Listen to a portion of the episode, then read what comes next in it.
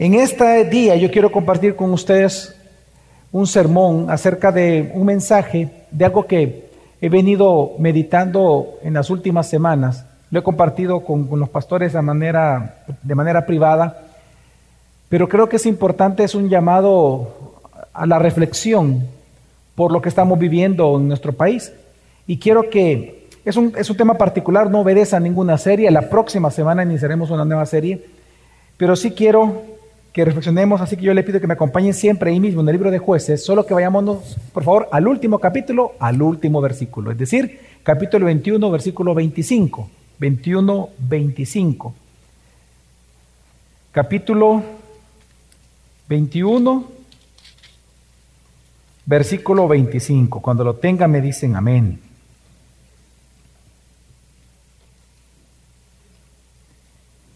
Dice la palabra del Señor. En esos días no había rey en Israel. Cada uno hacía lo que le parecía bien ante sus ojos. En las últimas semanas, yo creo que nadie puede negar eso hoy en El Salvador, en las últimas semanas y en los últimos meses, podemos decir que El Salvador ha vuelto a sonreír o está volviendo a sonreír. Y me refiero a que desde el momento en que se ha podido constatar que el fenómeno de las maras realmente ha llegado a un punto en el cual casi es inexistente. Es decir, entendemos de que hay mareros en ciertas zonas todavía y que, y que por lo tanto no podemos decir que no existen, pero no vamos a negar que el hecho de que este gran fenómeno que estuvo afectando la vida del Salvador por más de 25 años, ha logrado que se tenga en El Salvador una sensación de seguridad una sensación en donde se nos permite a nosotros de alguna manera volver a sonreír y gozar de cosas que antes habíamos sido privados de esto. Y eso no solamente lo digo yo, sino que hay diferentes evidencias que así lo demuestran. Por ejemplo, unas son las encuestas. Las encuestas todavía el año pasado, al inicio del año pasado, y, yo realmente reviso las encuestas, obviamente porque eh, me es importante hacerlo y debemos de hacerlo los pastores, pero a inicio del año pasado, por ejemplo, en una encuesta del UDOP se decía que la causa número uno de problemas en El Salvador era precisamente la inseguridad, era el fenómeno de las maras. Más del 95% de los decía que era el problema número uno, en segundo lugar la economía familiar. Pero las encuestas del año pasado a finales y de este año es tan impresionante el cambio que de la última razón por la cual el, salvadoreño, o más que razón, eh, lo último que se queja el salvadoreño, que califica como un problema, es ahora la inseguridad. Ya bajó a menos del 0.3%. Es decir, el 3, menos del 3% de los salvadoreños consideran que la violencia que existía antes todavía sigue siendo un problema. Ahora el primer problema para los salvadoreños es obviamente la parte económica, los ingresos familiares. Pero no solamente las encuestas lo dicen esto, sino que realmente cuando uno platica, uno se da cuenta. Yo he tenido el privilegio de platicar con comerciantes de la tiendona, con diferentes pastores en diferentes lugares, cristianos de diferentes eh, departamentos que estoy visitando por, por las funciones que usted ya conoce, que estoy realizando en otros ministerios. Y es impresionante que todos me dicen, no, pastor, es increíble el cambio. Aquí hay un hermano que nos dijo, mire, yo por cinco años no tenía yo utilidades porque todo se iba en, rentas. Y por primera vez, pastor, puedo decir lo que es disfrutar utilidades. Yo no sabía lo que era eso. Y así podemos mencionar muchas cosas que las mismas personas dicen. También, por ejemplo, lo podemos notar a través del alto turismo nacional que ocurrió hace poco, de menos de dos semanas, el gran turismo que hubo a nivel nacional, un turismo interno, como la gente se fue por muchos lugares que antes incluso no se conocía. Yo le comentaba en el servicio anterior de que a mis hijos en, el mes de enero yo los llevé al centro de San Salvador, al centro histórico, porque ellos no lo conocían. Mi hijo de 20 años, mi hija de 21 años no lo conocían.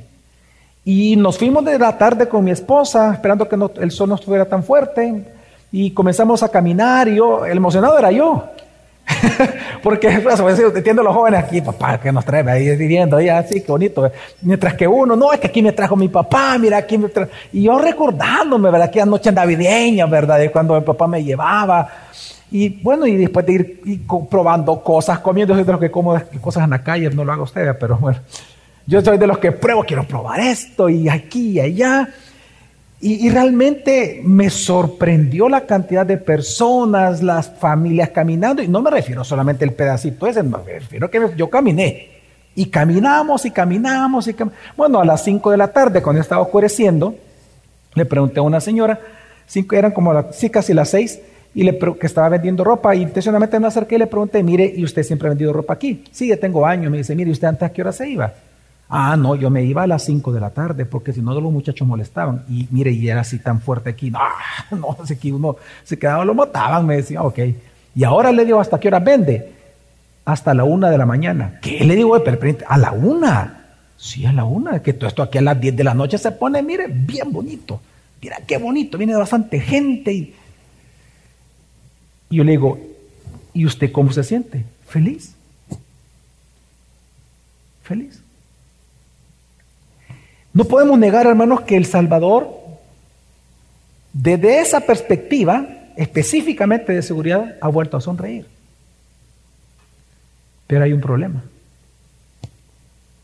El problema es que el corazón de los seres humanos, de los salvadoreños, que nos llevó a una cultura de muerte y una cultura de violencia, no ha cambiado. Y eso es un problema real porque significa que en el futuro, aunque las cosas y la seguridad haya cambiado, por el hecho de que el corazón del ser humano no haya cambiado, en los años posteriores puede volver un caos mucho peor que el que existió. Lamentablemente, la cultura de odio sigue y lo vemos hoy en día. Usted ve la gente, no sé si usted se ha dado cuenta la cantidad de personas que ahora se pelean en las calles porque el carro se le pasó enfrente y se van y se pelean y solo por el carro o porque le pitaron. Yo he visto, iba manejando con mi familia cuando en el otro carril una persona simplemente le pasó y, le pitó, ya sabe usted, eh, la, famosa pitada, ¿verdad? Y de repente la persona de atrás se molestó, le volvió a adelantar, se bajó y le sacó un machete. Y, de pues, no, y, fue para decirle a la marca, vea. O sea, le sacó el machete, salió corriendo y le dejó ir el machetazo. Y la persona salta hacia atrás y le pasa así el machete. Y mejor salió huyendo. Y él con su familia en el carro. ¿Y para qué se baja, pues? Y, realmente esta cultura de violencia continúa. Y menciono esto, hermanos, porque ese mismo problema que fue, es el pecado en el corazón del hombre que llevó a las maras, es lo mismo que permanece hoy en día. Por lo tanto, nosotros como cristianos debemos de entender que aunque eh, de alguna manera el sabor ha vuelto a sonreír, la presión social va a ser la misma, incluso aún más, de que nosotros nos conformemos a la cultura salvadoreña. La presión social ahora sobre nosotros va a ser a que sigamos los caminos de ellos. Y lamentablemente, en esta sensación de seguridad, algunos en las iglesias ya están comportándose como la gente que no teme a Dios se está comportando. Y le voy a dar algunos ejemplos, así como le di ejemplos de que han vuelto a sonreír, le voy a dar ejemplos de cómo muchos cediendo a la presión social, se están comportando como las personas que no le temen al Señor aquí en El Salvador. Un ejemplo es la baja afluencia en el tiempo de las vacaciones, porque es una Semana Santa. Y resulta que usted sabe que por esta visita que estoy haciendo en los diferentes, a los diferentes departamentos del Salvador, en las diferentes zonas, pastores me han dicho de cómo ha cambiado y ha bajado la cantidad de personas que se congregan en las iglesias, tanto así que incluso el domingo, el domingo eh, de resurrección, en, en, la iglesia de varios pastores, amigos, amigos nuestros, nos decían de que ni siquiera llegó el 40% de la iglesia a congregarse.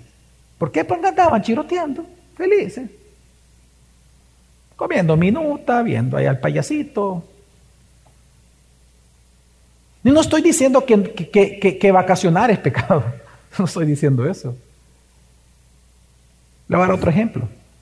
Cuando estuvimos nosotros en, el, en el Crown, eh, eh, reuniéndonos en la tarde, por siete semanas, allá no se pudo transmitir en línea los servicios.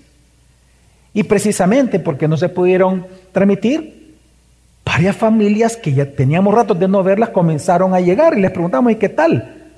Y les preguntamos, ¿ha sucedido algún problema en su familia, en ustedes, que les impedía congregarse? No, pastor, nosotros no hemos estado congregando. De verdad, sí, pero no lo hemos visto. No, pero es que en línea, pastor. Pero como ahora ya no lo pasan en línea, en vivo, tuvimos que venir. Ah, qué bonito. Y eso ha pasado a nivel mundial. Yo que hablo con pastores, se los puedo decir que eso pasa en todo el mundo. Bueno, por cierto, y por esta razón, aprovecho y voy a dar un anuncio. A partir de este domingo de hoy, de este domingo, no se transmitirán ya en vivo los sermones de la iglesia. Vamos a ir en contra de esa corriente. En los martes ahí van a estar listos para que los vea si usted quiere. O se los mande a sus amigos, pero no en vivo. Precisamente porque eso no es congregarse, y eso lo vamos a dejar para otro sermón, pero eso no es congregarse y se lo puedo demostrar bíblicamente que eso no es congregarse. Ahí usted no participa de los santos en comunión, como se debe de adorar a Dios comunitariamente. Porque nosotros no estamos aquí para ser adorados, nosotros no estamos aquí para nosotros, estamos aquí para Dios, congregados para Él. Es como que cuando alguien está aquí alabando y dice, ah, eh, Ah, pero es que, es que, no sé, es que esta alabanza, no, no sé, no me gusta mucho. Mire, disculpe, pero es que la alabanza no es para usted. La alabanza es para su Señor. Gócese, alégrese. Pero, pero lamentablemente el cristiano está comprando las mentiras del mundo. Y por esto, yo en el tiempo que queda, quiero responder una pregunta con el sermón de este día, cuyo título es no vuelvo atrás, no vuelvo atrás. La pregunta que yo quiero responder en esta tarde es, ¿cuál es el rol o el deber de los cristianos salvadoreños en este país que está volviendo a sonreír, pero que resulta que no le temen a Dios? ¿Cuál debe ser su deber y mi deber? ¿Cuál es el rol de la iglesia cristiana, de la iglesia evangélica en El Salvador? en un país que ha vuelto a sonreír pero que no le teme al Señor? Pues la respuesta a esta pregunta es que debemos de ser fieles a Dios, que no podemos volvernos atrás, que así como nosotros le rogábamos al Señor, le orábamos a Cristo, doblábamos rodillas, llorábamos clamando misericordia en los momentos de angustias, en los momentos de dolor, ahora que estamos sonriendo y no llorando, tenemos que seguir doblando rodillas, siguiendo clamando, orando al Señor, congregándonos, adorando a Dios, siendo fieles al Dios al cual todo le debemos. Al Dios que adoramos específicamente, más que deberle, le adoramos. Debemos de ser fiel a Dios. Pero para ser fiel a Dios, algo que vamos a, a mostrar en esta tarde, es que para ser fieles a Dios necesitamos de una sola cosa, depender del gobierno amoroso de Jesucristo y de su gracia todos los días de nuestra vida, como lo hicimos el día de nuestra conversión. Claramente el deber suyo y mío es ser fieles a Dios, como cuando usted era fiel, porque mire, lo andaba buscando el marero o la policía, cualquiera de los dos. Ahí usted se portaba fielmente, pues de igual manera hoy se tiene que portar fielmente. Pero usted no lo podrá porque no es con sus fuerzas, si usted no depende de la gracia que hay en Cristo Jesús. Y esto lo vamos a demostrar. Hay un libro en la escritura precisamente que nos advierte claramente sobre las graves consecuencias de olvidarnos de Dios cuando las cosas van bien en una sociedad, en una familia. Y ese libro es el libro de los jueces. Fíjense hermanos que en resumen el libro de los jueces lo que nos enseña es el periodo de los jueces que fue un tiempo en el que no había rey como lo leímos y por tanto cada persona hacía lo que bien le parecía a sus ojos. Eso se llama anarquía. Y esa anarquía llevó a que cada uno de ellos y como nación sufrieran las maldiciones del pacto. Porque al cada uno hacer lo que cada uno quiere, resulta que cada uno se vuelve su propio Dios. Y ellos entonces se volvieron a la idolatría, abandonaron a Dios como nación, apostataron y por lo tanto Dios los entregó a las maldiciones del pacto. Pero Dios en su gracia y en su misericordia, lo que nos narra jueces, es que levanta jueces o levanta libertadores, levanta salvadores del pueblo, que los protegía y echaban a los cananeos en ese momento, y mientras ellos vivían, como lo leímos en voz de nuestro hermano Felipe, mientras el juez vivía hasta que moría o de viejito o por enfermedad o por cualquier otra cosa, durante toda su vida Israel vivía en paz. Israel sonreía. Pero una vez el libertador moría,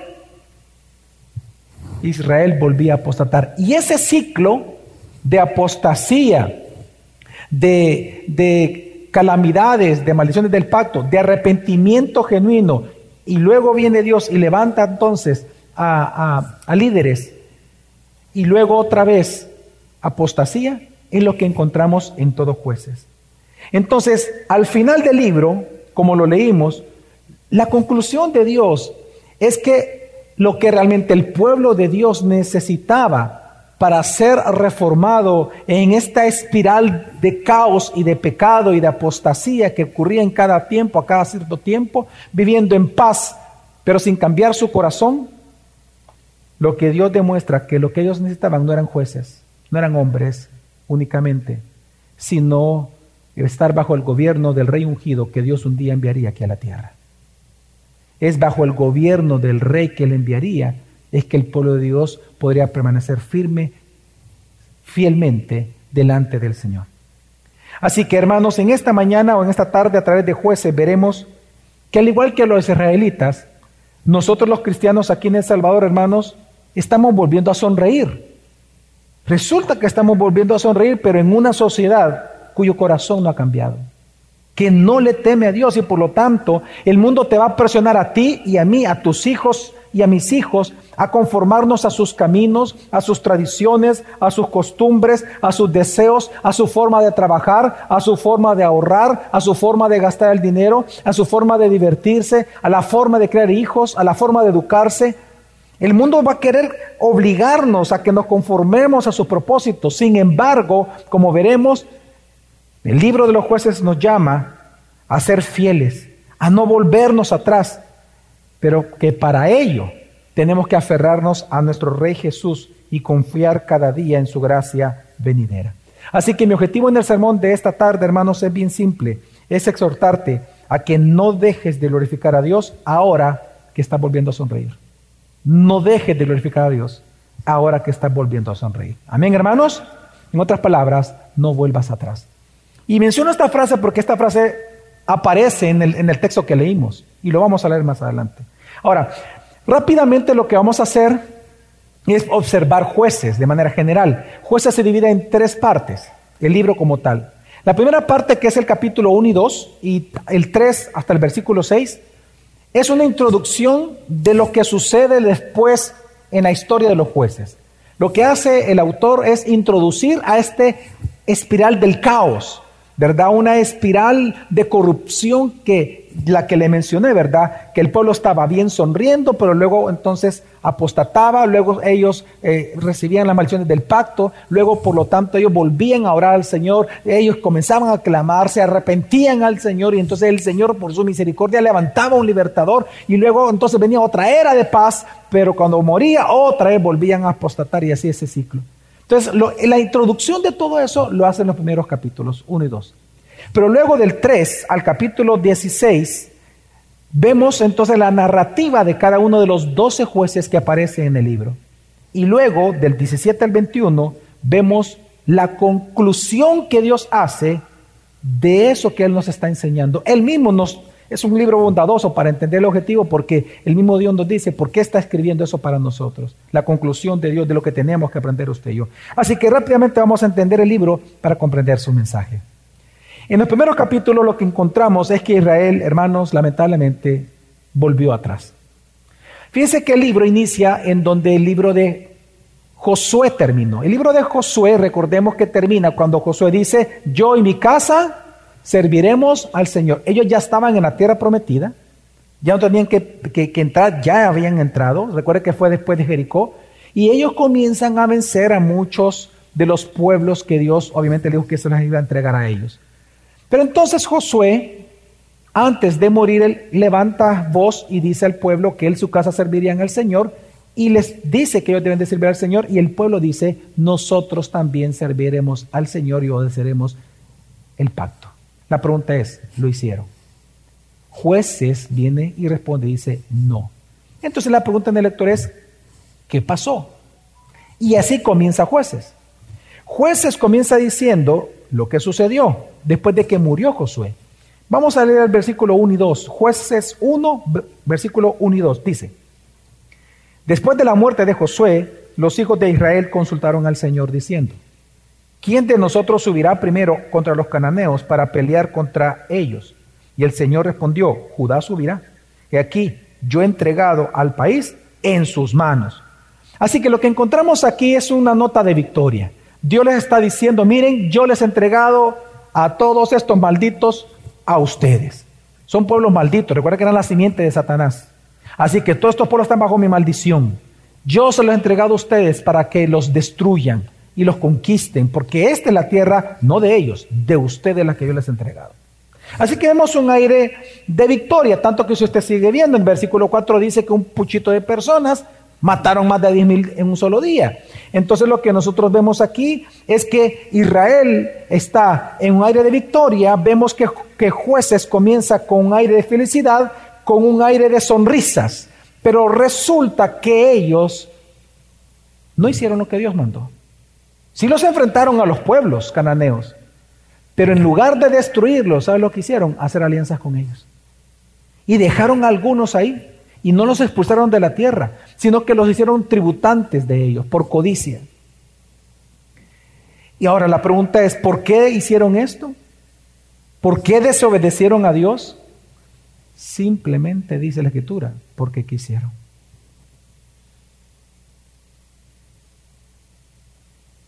Hace poco estaba hablando con una pareja, uno de los cónyuges adulterado, y le dije a la otra persona, no vayas a pensar que adulterado porque tú has hecho algo incorrecto. La Biblia dice que el que adultera, adultera porque quiere.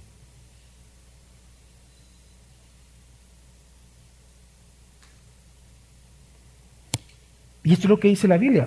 En versículo 28, capítulo 1 dice, cuando Israel cobró fuerza, hizo tributario al cananeo, pero no quiso expulsarlo del todo, no quiso expulsarlo. Hermanos, Israel no quiso.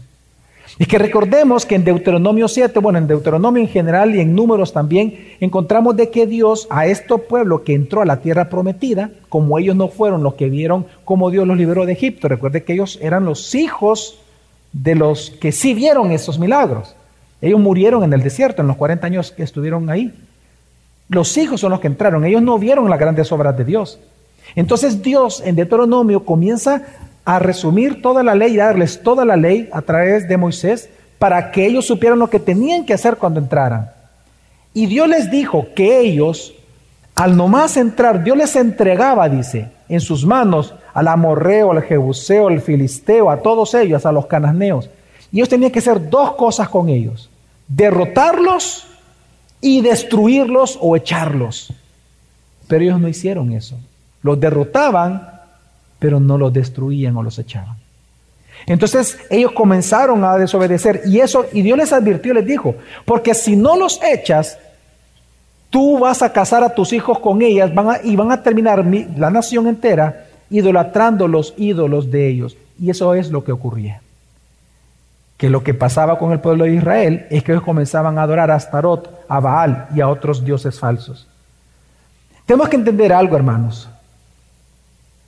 Al igual que Adán tenía que expulsar a la serpiente para proteger a Eva, a su esposa, a sus hijos, a la simiente de Dios y al jardín del Edén, la tierra prometida de ellos. Israel tenía que ser exactamente ahí con los cananeos. Pero así como Adán no echó a la serpiente, y así como él no lo hizo, igual Israel no quiso echar a los amorreos, no quiso echar a los cananeos para proteger a sus hijos y a la tierra. Ahora la pregunta es, ¿cuándo Israel hizo esto? y esta es la pregunta quizás de las más importantes. ¿Cuándo fue que lo hizo? ¿En qué momento ellos fueron desobedientes, desobedientes de esta manera? Bueno, el mismo versículo 28 lo dice. Y sucedió que cuando Israel se hizo, ¿se hizo qué? Fuerte. Sometieron a los cananeos a trabajo forzado, pero no los expulsaron totalmente. Cuando Israel, hermanos, digan conmigo, se hizo fuerte.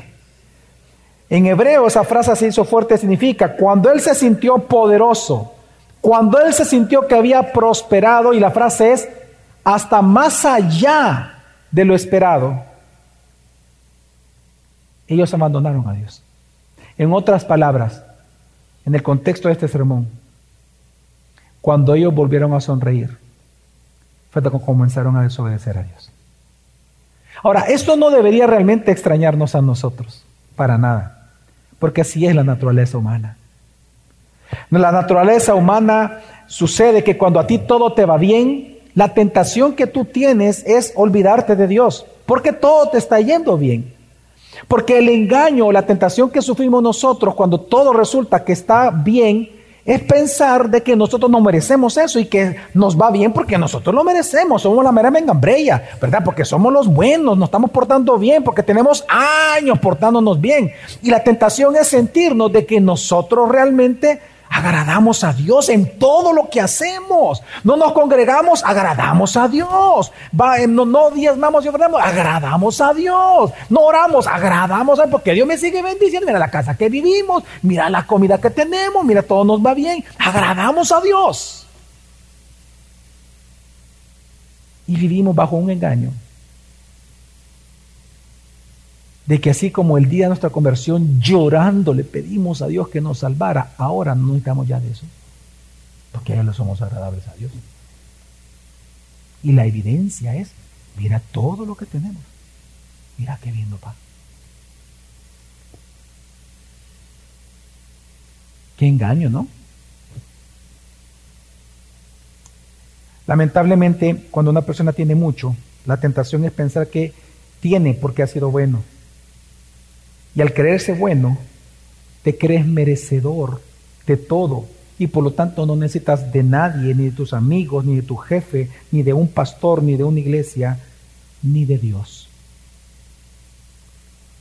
Mire, lo que le voy a decir es bien sutil, pero como decimos al buen entendedor, pocas palabras.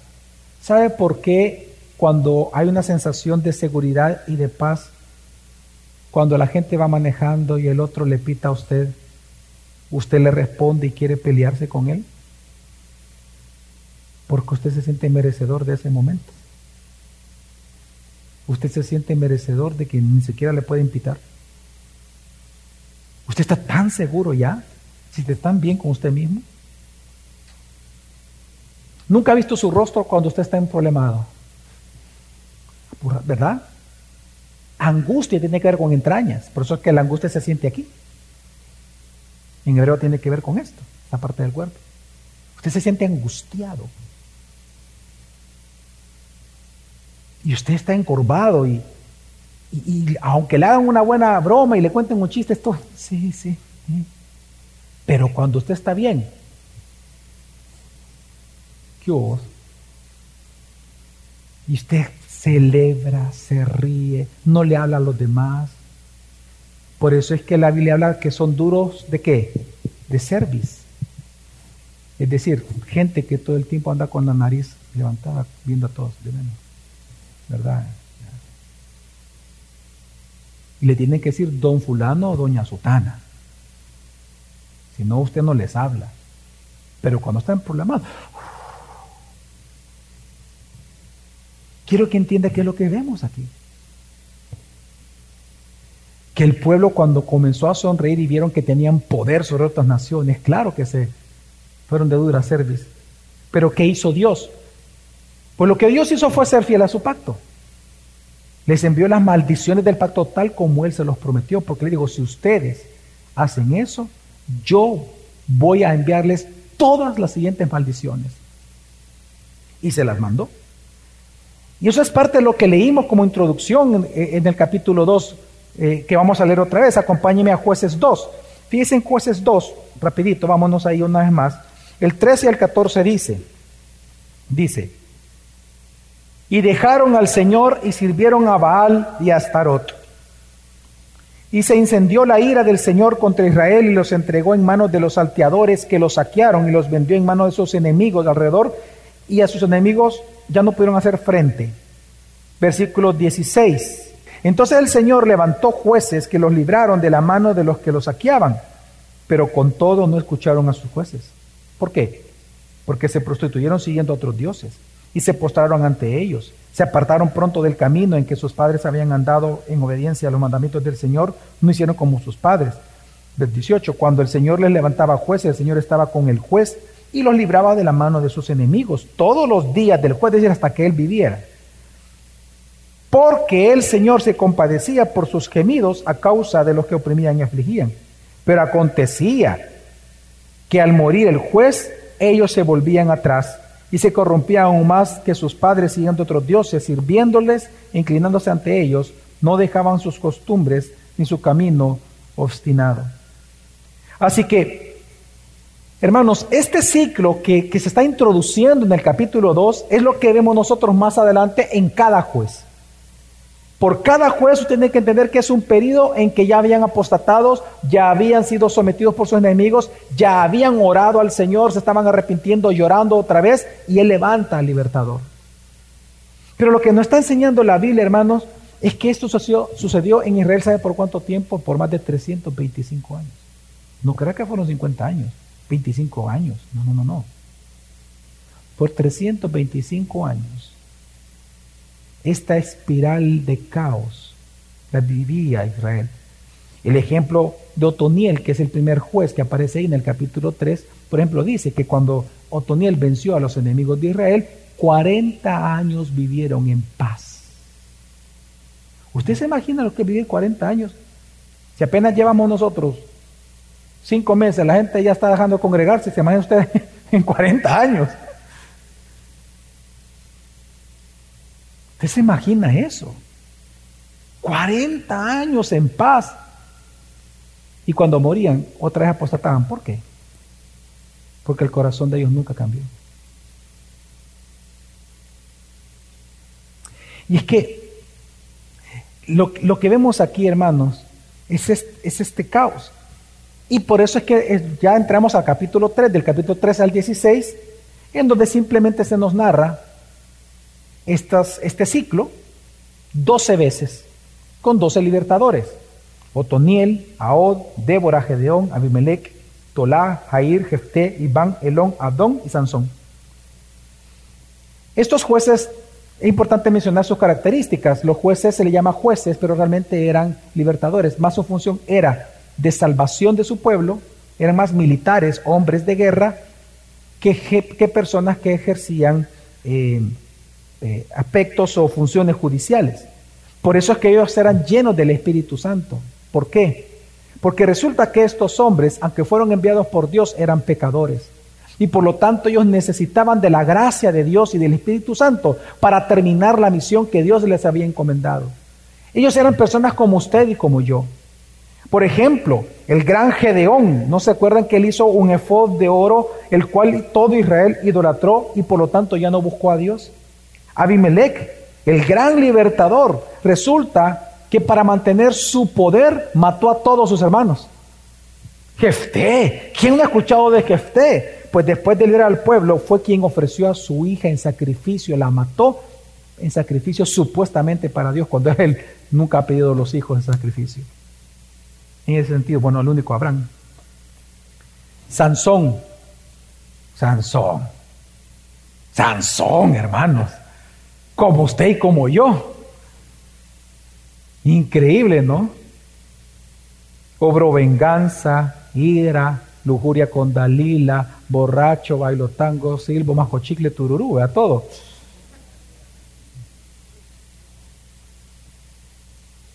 Ahora, ¿por qué jueces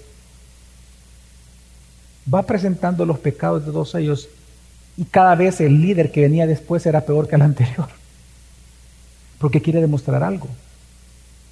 que para lograr la misión ellos tuvieron que depender únicamente de la gracia exclusiva de Dios, porque ellos eran pecadores. Como dice Zacarías 4:6, no con ejércitos ni con fuerza, sino por mi espíritu es que ustedes van a vencer. No se trata de intelectualidad, no se trata de, de, cuánta experiencia o años tú tengas, de cuánto dinero o cuántos contactos. El Señor es quien da la victoria en las batallas por medio de su Santo Espíritu. Pero esto es lo que encontramos en nuestros capítulos. Pero entonces, luego de esto, ¿cuál es la conclusión de Dios en el libro? Vamos a solo a la conclusión. ¿Cuál es la conclusión que Dios hace de esta lectura? Bueno, si me acompaña al capítulo 17, porque del 17 al 21 Dios hace la conclusión, vámonos al 17. Vea usted lo que Dios hace. En el versículo 6 aparece un estribillo que se repite varias veces entre el capítulo 17 y el capítulo 21, porque lo que vamos a leer es la conclusión de Dios respecto a todo lo que Él está mostrando para nosotros los lectores. ¿Cuál es la conclusión de Dios? En aquellos días no había rey en Israel y cada uno hacía lo que a sus ojos le parecía bien. Acompáñenme al último versículo del 21, que ya lo leímos, dice, en esos días no había rey en Israel, cada uno hacía lo que le parecía bien ante sus ojos. Así que, ¿cuál fue la conclusión de Dios? La conclusión de Dios es que, por falta de un rey ungido que te libre de la idolatría, el pueblo sufría anarquía. Porque hacer lo que cada uno quiere hacer se llama anarquía. Y por eso es que nosotros vemos en el mismo 17, usted se da cuenta que incluso hay unas Biblias que le ponen ahí eh, una descripción de lo que va a leer, un tema, un título, y al 17 por lo menos en mi Biblia dice idolatría de Micaía. ¿Por qué Dios inspira al autor de jueces a mencionar esta historia? Esta historia Dios la va a ocupar para ejemplificarte a ti y a mí de lo que sucede o de lo que pudiera suceder en tu vida y en mi vida. Si nosotros en tiempos de paz comenzamos a hacer lo que cada uno bien le parezca. Lo de Micaía es bien simple entenderlo. Micaía era un hombre cuya mamá perdió, versículo 2 dice, eh, mil cien piezas de plata, un dineral. Lo perdió la mamá. Pero resulta que lo hallaron. Entonces, ellos lo vieron como una bendición de Dios. Digan conmigo, volvieron a sonreír. Volvieron a sonreír en la casa, porque había prosperidad. Entonces, lo que se le ocurre a Micaías como cada uno hacía lo que bien le parecía, dijo, bueno, voy a adorar a Dios. ¿Y cómo voy a adorar? De estas mamás, de todas las piezas, de todas las vamos a tomar y voy a hacer una imagen de fundición. Y a esto yo le voy a llamar Jehová. Y lo que hizo Micaías es llamar a sus hijos, porque como cada uno hace con lo que bien le parecía, llamó a sus hijos, venga hijos, ustedes van a ser los sacerdotes de este altar. Así que en esta casa vamos a adorar a Jehová. Aquí está el becerro, o perdón, aquí está la imagen de fundición. Están aquí, ustedes van a ser los sacerdotes que nos van a ir en adoración. Y toda la casa entró en idolatría terrible. ¿Por qué Dios pone esa historia que no es de un juez ahí? Porque es parte de su conclusión. Él está concluyendo que cuando una persona abandona a Dios, vuelve atrás en tiempos de paz, el resultado, hermanos, será reducir la gloria de Dios a una imagen de Dios de bolsillo, a la imagen de un Dios domesticable, al servicio de tus propios caprichos. Por eso es que nosotros vemos grandes problemas en la vida de muchas personas, porque hacen lo que quieren. Persona, es tan común, lamentablemente, y no debería serlo, pero es tan común que alguien diga, pastor, mire, yo me alejé de la iglesia, me alejé del Señor, dejé la... Mire, mi vida está hecho un caos. Exactamente, el libro de jueces. Eso es lo que te demuestra. Que cuando tú estando en paz abandonaste a Dios, tu vida va a ser un caos. Y aunque venga gente libertadora y te dé más pisto, te saque de deudas, no sé, cualquier otra cosa, tu vida va a ser un vacío completo. Con respeto voy a decir lo siguiente. Después del servicio, del primer servicio, una pareja se me acercó y me pidieron consejería. Y hablando con ellos, yo les decía esto. No le voy a contar a usted la situación, pero sí le voy a contar lo que yo le dije. Miren, le dije. Ah, porque ellos me decían, he tocado fondo, me decían. Y le dije, pues yo difiero contigo de eso, le dije. Y se lo voy a decir ahora para ustedes, en general. Si tú piensas que sufrir un adulterio, que cometer un asesinato, que mentir, engañar, estafar a alguien, es tocar fondo, estás equivocado. Tú no tocaste fondo cuando haces esas cosas. Tú tocas fondo cuando años atrás o meses atrás abandonaste a Dios, que fue lo que te llevó a cometer estos terribles pecados. Eso es tocar fondo. Volverte atrás. Darle la espalda a Dios. Eso es tocar fondo en un cristiano. Eso es el problema. Y es lo que muestra el libro de jueces. El libro de jueces ilustra el resultado de cuando una persona hace lo que le plazca y es reducir la gloria de Dios a una imagen. Pensar que tú puedes hacer lo que quieras porque de igual manera Dios está contigo. Tú eres agradable, Él te aplaude las, gracias que tú haces. No. No. Le otro ejemplo. Estaba en una reunión, una reunión formal. Habían casi 100 personas. De esas 100 personas, probablemente unas 60 pastores. Y en esta reunión, pues, eh, era de dos horas. Y la primera hora eh, fueron alabanzas. Y resulta que las alabanzas eran hasta batucada, pues. En serio, batucada. Y cuando sale la batucada y toda la gente comienza a bailar y a hacer un desorden, su servidor al inicio empezó así. Ya después me quedé solo viendo. Y en mi mente orando. En eso un pastor muy conocido, no voy a decir el nombre porque es bien conocido, saca un celular y comienza a hacer el paneo de todo. Si todavía se agachaba, ¿verdad? Y filmando y, como cada uno saltaba y todo. Y yo estaba aquí, eh. Y él viene y hace así. Y cuando ve que yo estaba quieto y todo el mundo saltando y yo solo quieto, se sorprende tanto que le hace así y me dice al oído: Estás para un meme, me dijo. Porque todo mundo saltando. ¿Sabe por qué hice eso? Porque decía, Señor, que tu nombre sea alabado. ¿Qué puedo hacer? Si en tu escritura esto, tú lo rechazas. Y no fui, yo me di cuenta después que no era el único, volteé a ver y habían varios que estaban completamente firmes y que no estaban participando de eso. Ok, eso llévalo a otras cosas. ¿Cómo tú crías a tus hijos? ¿Cómo tú ocupas tus finanzas? ¿Diez más ofrendas? ¿Eres fiel al Señor? ¿Le sirves al Señor? ¿Cómo tú, ¿Cómo tú tratas a tu esposa? ¿Como el mundo te enseñó, tus tradiciones familiares o como la Biblia lo enseña? Es decir, tus actos van a demostrar el Dios que tú adoras. Siempre es así.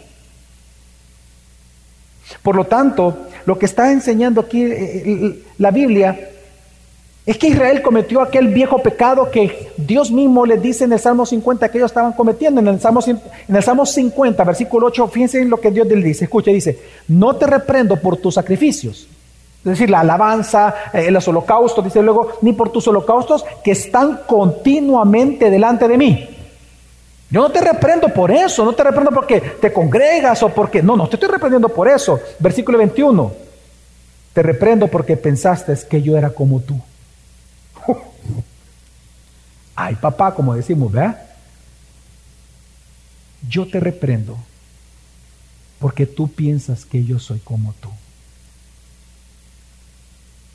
Ese es el resultado que está enseñando jueces. Cuando una persona abandona a Dios, cuando una persona comienza a hacer lo que bien le parezca, comienza a domesticar a Dios, a amoldarlo y lo convierte en, en una imagen que le es agradable a uno, que satisfaga mis deseos más bajos e instintos más bajos y pecaminosos. Hermanos, el resultado de querer vivir sin Dios es querer controlarlo y domesticarlo. Ahora, entonces, ¿qué está anunciando jueces? ¿Cuál es la solución de Dios en jueces? La solución a esa anarquía. Pues la solución es que la anarquía va a ser reformada únicamente por el rey, aquel que va a eliminar la idolatría. Hermanos, el libro de jueces, lo que nosotros vemos es la total depravación del hombre en una gran expresión.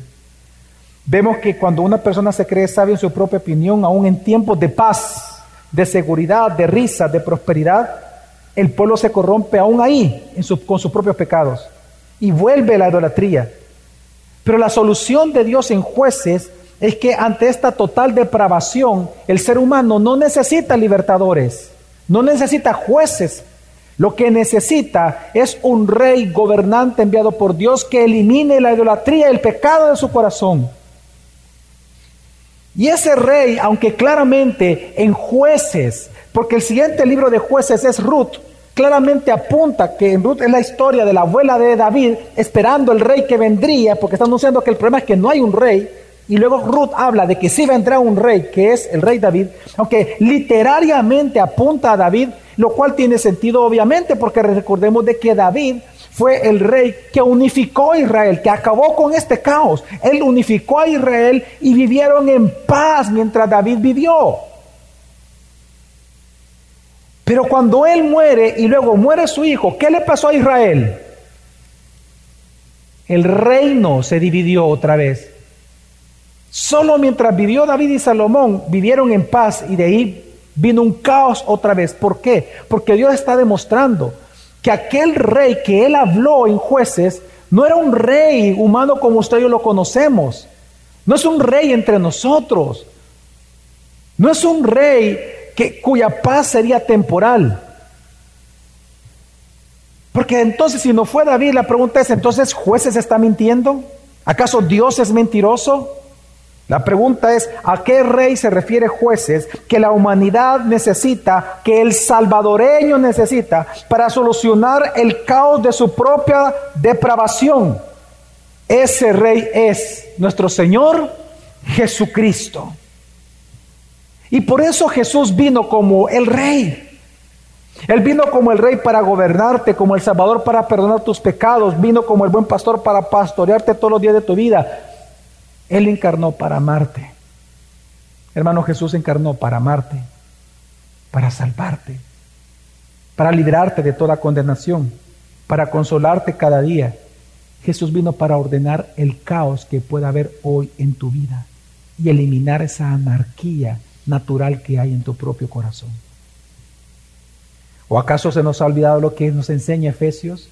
Efesios 2, 1 al 3 dice, y Él os dio vida a vosotros, que, estabas, que estabais muertos en vuestros delitos y pecados en anarquía, en los cuales anduviste en otro tiempo según la corriente de este mundo, conforme al príncipe de la potestad del aire, el espíritu que ahora opera en los hijos de desobediencia, entre los cuales también todos nosotros en otro tiempo vivíamos en las pasiones de nuestra carne, satisfaciendo los deseos de la carne y de la mente.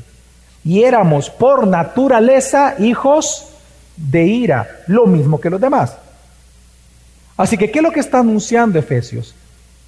Que nosotros, al igual que en los tiempos de los jueces, vivíamos haciendo lo que mejor nos parecía. Pero la pregunta es, ¿qué nos pasó que nos encontramos en esta iglesia? ¿Qué fue lo que ocurrió? Porque tú y yo nacimos muertos espiritualmente. Un muerto no puede hacer nada porque está muerto. ¿Cómo es que ahora estamos en la iglesia y adorando al Señor? Bueno, sigue diciendo Efesios, sigue diciendo. Pero Dios, que es rico en misericordia, por causa del gran amor con que nos amó, aun cuando estábamos muertos en nuestros delitos, nos dio vida juntamente con Cristo. Por gracia habéis sido salvados.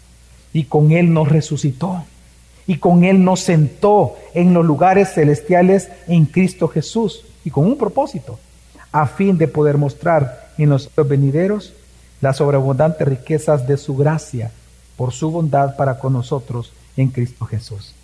Hermanos, hermanas que están aquí, amigo, amiga, Jesús es mejor que cualquier juez de la Biblia. Jesús es superior a cualquier juez y cualquier rey de la Biblia. Jesús es mejor que cualquier hombre mejor de la historia de la humanidad. ¿Por qué? Porque la paz que Él nos da no es temporal, su paz es eterna. Su perdón no es temporal, su perdón es eterno. El consuelo que Él nos trae no es un consuelo temporal, es un consuelo eterno. La vida que Él nos da no es una vida temporal, es una vida eterna. Hermanos, Jesús es superior a cualquier otro ser sobre la faz de la tierra. Dios es el único, por tanto, que puede reformar tu vida hoy. Si tu vida es un caos, Dios hoy te puede reformar. Puede reformar tu estado de pecado a través de algo que se llama regeneración. Y el único que te puede dar vida y en abundancia se llama el Rey, el juez, el soberano, Jesús el Cristo. Y con todo esto entonces puedo responder la pregunta para finalizar. Entonces, ¿cuál es el rol? ¿Cuál debería ser el rol de los cristianos en una sociedad que vuelva a sonreír pero que no le teme a Dios? Ser fieles, hermanos. Pero fieles en qué, pastor? Número uno, ser fieles en guardar el nuevo pacto. Es precisamente por causa de tu pecado y mi pecado, que todavía lo vemos en nuestros miembros, que tú y yo necesitamos someternos al amoroso gobierno de Cristo Jesús, nuestro juez y Señor, como el primer día de nuestra conversión. Todos los días necesitamos someternos a Él. No puede haber un solo día que nosotros pensamos que podemos hacer lo que bien nos parezca, aunque sea en tiempos de paz. Nosotros necesitamos de su gracia cada día. Somos necesitados de Él.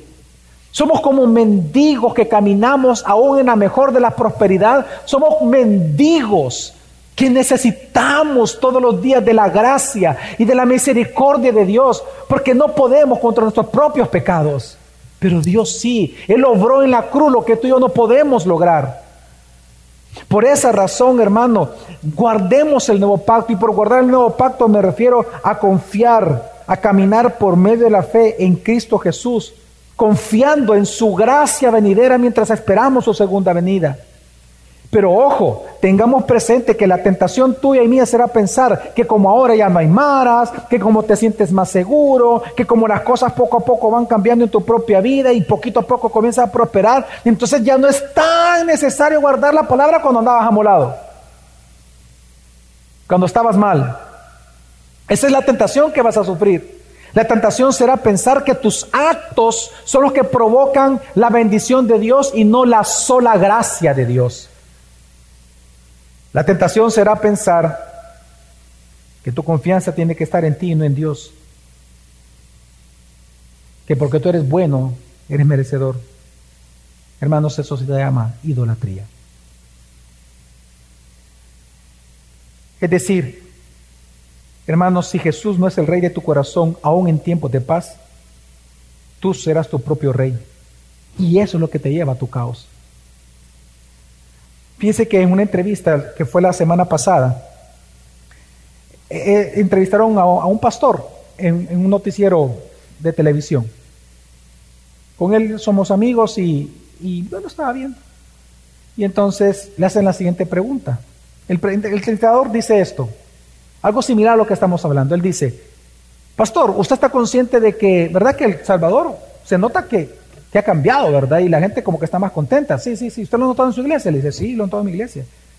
Pero también no notado que igual seguimos de violentos. Ya vio cuánta violencia hay en El Salvador y cuánto corrupto y cuánto no sé. Comienza a hablar así el predicador que es de esa línea. Y entonces ya vio cuánta violencia hay, que no sé qué. Y en el momento hace la siguiente pregunta. Pastor, si estamos mejor, ¿por qué seguimos siendo violentos? Y yo en mi mente dije, ahora es cuando, ahora es cuando debe predicar la palabra. Le hicieron la pregunta correcta, que, hable, que hable. Y, y resulta que el pastor invitado dijo que había violencia en El Salvador por falta de voluntad política y social.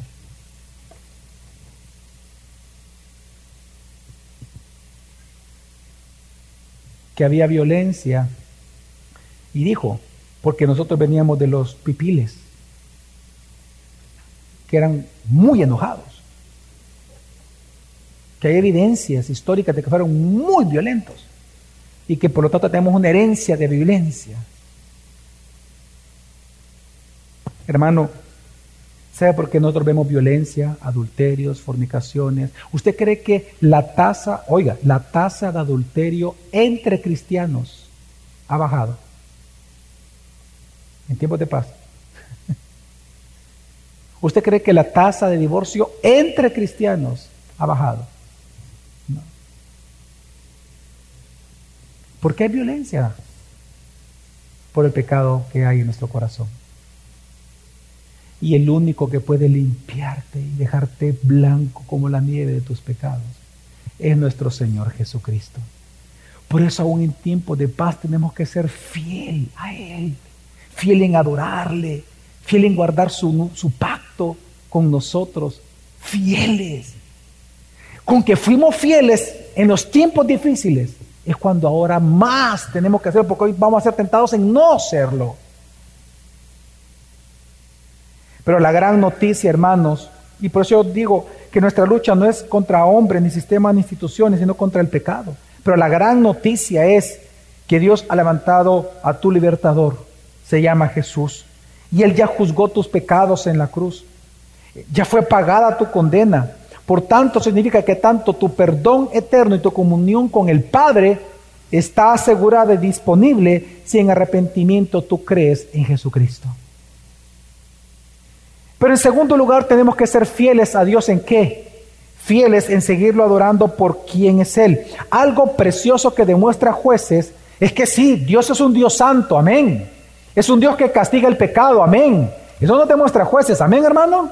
Que Él es fiel al pacto, sí o no, amén. Demuestra que, que Dios es un Dios celoso de su pueblo, que Él es justo. Pero si algo también resalta jueces, es que Dios es un Dios de misericordia, de bondad, es un Dios de amor, de gracia, es un Dios paciente para con sus hijos.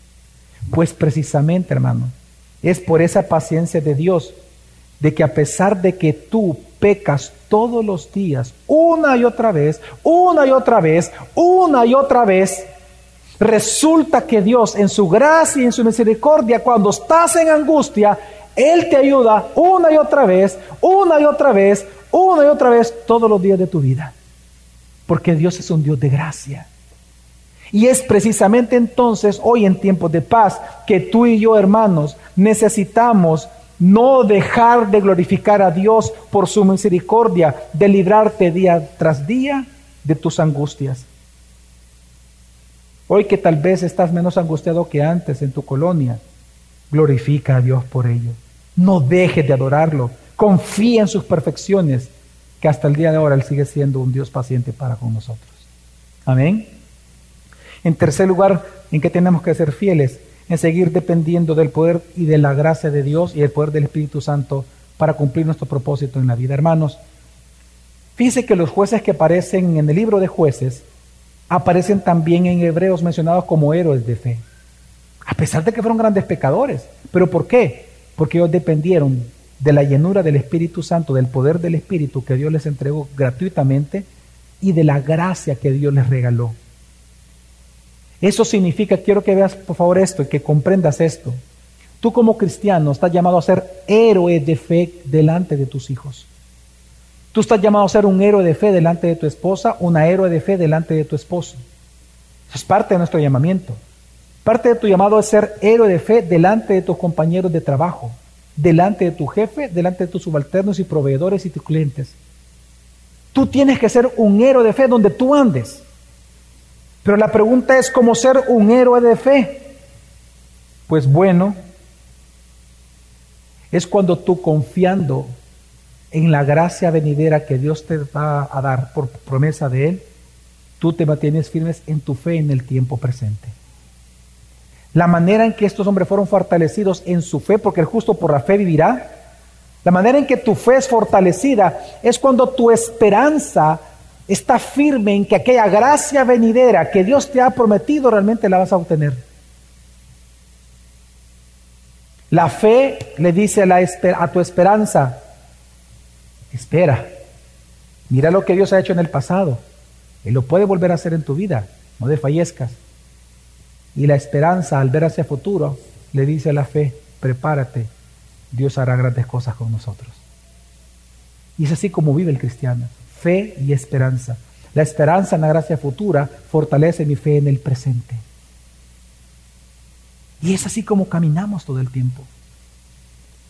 Por lo tanto, sigue siendo fiel, dependiendo del poder del Espíritu Santo. También Sé fiel en seguir creyendo, hermano, la palabra, que fue lo que no hicieron los jueces, en los jueces, en el tiempo de los jueces. Hermano, lee la palabra, medita la palabra, ama la palabra, cree la palabra, atesora la palabra todos los días de tu vida.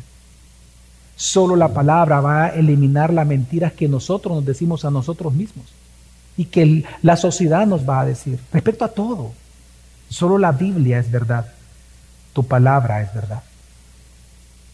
Y por último, seamos fieles en seguirnos preparando con una vida piadosa para el retorno de nuestro gran Rey Jesucristo. En el tiempo de los jueces ellos estaban esperando un rey, pues nosotros ya tenemos a ese rey, pero ese rey, él dijo aquí que yo vengo pronto, y cuando yo venga los llevaré a sus moradas eternas para que estén conmigo a donde yo esté. Hermano, Jesús va a venir por segunda vez. Y hemos sido ordenados por Dios a ser fieles en nuestra vida piadosa. Mientras venga Cristo, mi Rey y mi Señor, yo tengo que procurar la piedad en mi propia vida. Pues hoy en tiempos de paz, sigamos siendo fieles con una vida piadosa que nos permita prepararnos para el retorno de nuestro gran Rey, juez, Salvador, Jesucristo. Así que en resumen, ¿cuál es el rol de la iglesia, hermanos, en El Salvador en estos tiempos que vivimos? Hay un himno que todos hemos cantado, que resume bien este sermón. El himno se llama He decidido seguir a Cristo. Las razones o los argumentos que da este himno los repite tres veces. Y al final él dice, no vuelvo atrás, no vuelvo atrás. Él dice, he decidido seguir a Cristo. Y luego decimos, no vuelvo atrás, no vuelvo atrás. Luego él dice, el Rey de Gloria me ha transformado. Y luego decimos, por tanto, no vuelvo atrás, no vuelvo atrás. La vida vieja ya he dejado, por lo tanto, no vuelvo atrás, no vuelvo atrás. Y luego dice, y la cruz está delante de mí y el mundo detrás mío. No vuelvo atrás. No vuelvo atrás. Este hermoso himno habla realmente del deseo total que tenemos los cristianos de seguir a Cristo. Pero el mensaje destaca que en lugar de, estar nosotros enfocados en retroceder por causa de haber sido salvados por Jesús, tenemos que enfocarnos en la nueva vida. Así que a la pregunta, ¿cuál es nuestro deber como iglesia de Cristo en El Salvador en estos tiempos en que vivimos? La respuesta es no volviendo atrás, no volviendo atrás, porque somos de Cristo. Vamos ahora.